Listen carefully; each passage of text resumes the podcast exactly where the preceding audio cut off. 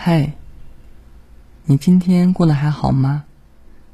又到了每晚十点整，夜深人静的时刻，让我用温暖治愈的故事来伴你入睡吧。我是一千零一个夜话的主播小叶。等到世界颠倒，你回来爱我。等到周末朋友来我家住。中途给男友电话，男友大概是公司团建喝多了酒，说话有点语无伦次。他佯装生气，说了他几句，然后叮嘱他回家之后在冰箱里找柠檬片自己泡水喝，解解酒。这个柠檬片很酸，放一片就够了。他又多叮嘱了几句，我还蛮感慨的。他以前其实并不是一个会照顾人的女生，大多时候都骄纵，有一点点小作。大学时期还因为男友忙着备考 CFA，不陪她吃饭，还删对方微信。可毕业恋爱这两年，却似乎也慢慢变了。我和他聊爱情，他说其实自己最近也一直因为男友加班没时间陪她，而跟他闹脾气。我上周一整周都没跟他面对面说上话。我睡着的时候，他才回来。我醒来的时候，他已经要出门了。除了半夜上厕所能看到他躺在身边，几乎已经没有一起生活的体感了。而且前段时间我一个人去看牙医，牙齿麻醉没弄好，拔牙的时候疼得直飙泪。结束后，我跟他微信诉苦，他也半天才回复，真的很难不生气。不过，他话锋一转，我也知道他辛苦，我的脾气差，他一直都让着我。周末即使是单休，也会给我做饭，陪我看综艺，能怎么办呢？也就他能忍我，我每次发完脾气就会后悔，就想着从别的地方多弥补他喽。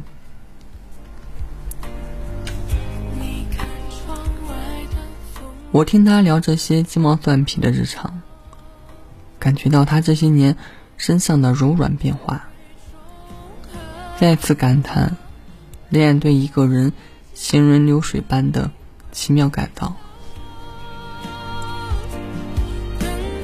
爱的维稳状态大概就是这样。两个人一起生活，并不靠单方面的迁就和改变，还是得双方都做出自觉的让步和变化。今天我低头认错，明天你认该劝慰。生活里很少有大风大浪的大是大非之争，矛盾的根源大多是彼此本性中的天然缺陷和生活里细枝末节的缺漏，而缓和气氛的法则是彼此懂得适可而止，各让一步。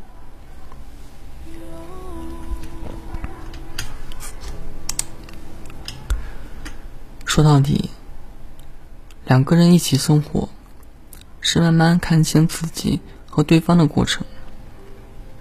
在一次次生气、长谈、撒娇、和好之后，我们会慢慢认清自己不算一个好脾气的人，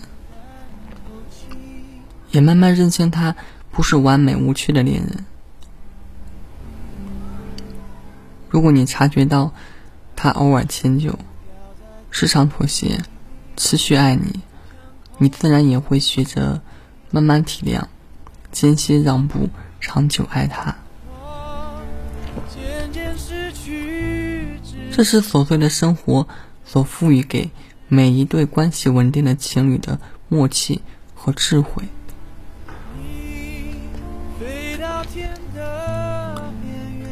两个人如果从决定相爱的那一瞬就完全合拍，严丝合缝、神仙眷侣，果然是幸运之词。但现实是，大多数人都是没有完美性格的凡人。双向的让步、双向的成全，以及主动的改变，才是让关系温情延续的秘诀。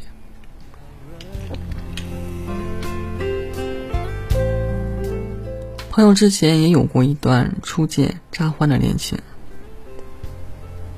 他聊起那段，感慨当时年轻气盛，总是抓住一点无关紧要的端倪大闹。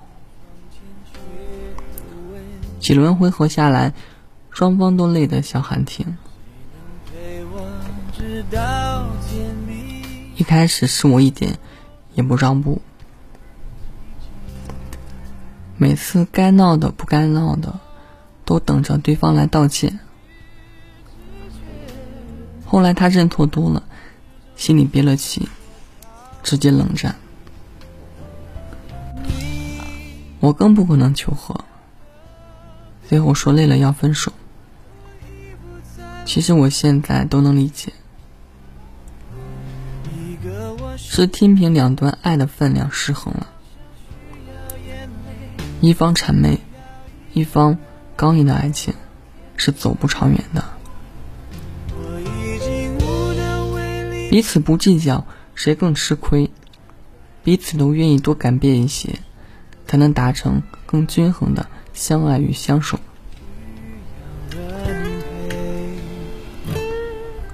他有一天愿意为他洗手做羹汤，他有一天开始为家里置办清洁用具和家电，一点一滴的改变和成长，砌起牢固的爱情城墙。爱的动人之处就在于一个人。哪怕在冥顽不灵，性格里的劣根再深，一旦遭逢爱情，都会自省自查，清洁自我的污垢，以容纳更纯粹的爱意。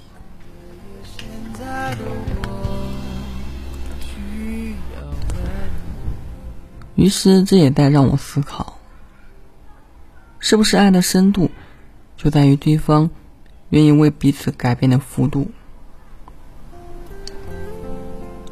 这当然不是指一旦爱上就为对方大动干戈、改头换面。但是面对喜欢的人，你总归很容易从嘴到行动都说出那句“愿意”。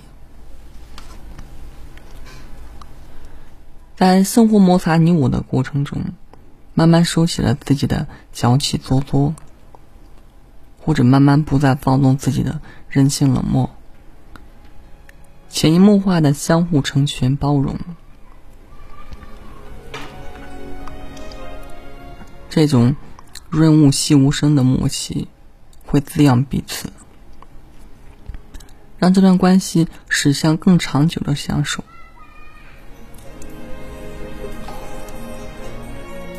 今天我为了你在菜里少放点盐，明天你为了我早下班十分钟。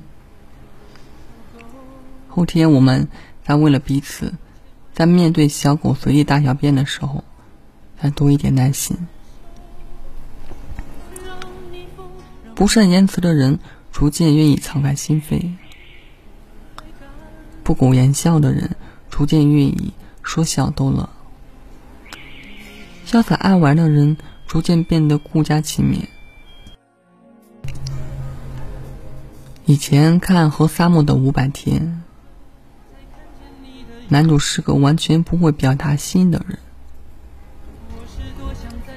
跟女主角萨莫从相识到确定关系的每一步，都是由萨莫推动。他是真心喜欢萨莫的，但当萨姆意识到他在这段关系里享受着他的推动，而从未改变过自己的怯弱时，他决定离开。失去挚爱之人的痛苦。让男主亲身学会了改变。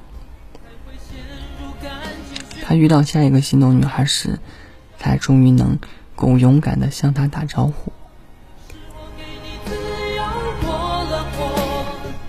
人性特别容易有恃无恐，很多人都是失去了一个人，才会痛心去改变。但我们当然不要这样，我们要及时的去做。双向的改变和包容，才能让爱的天平趋于平稳。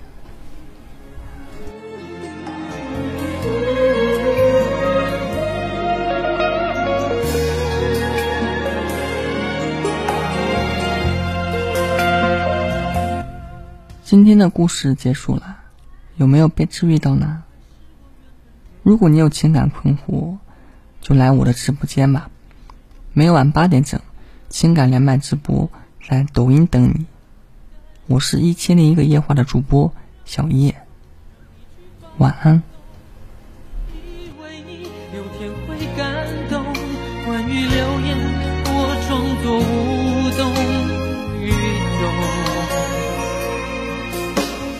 直到所有的梦已破碎，才看见你的眼泪和后悔。我是多想再给你机会，多想问。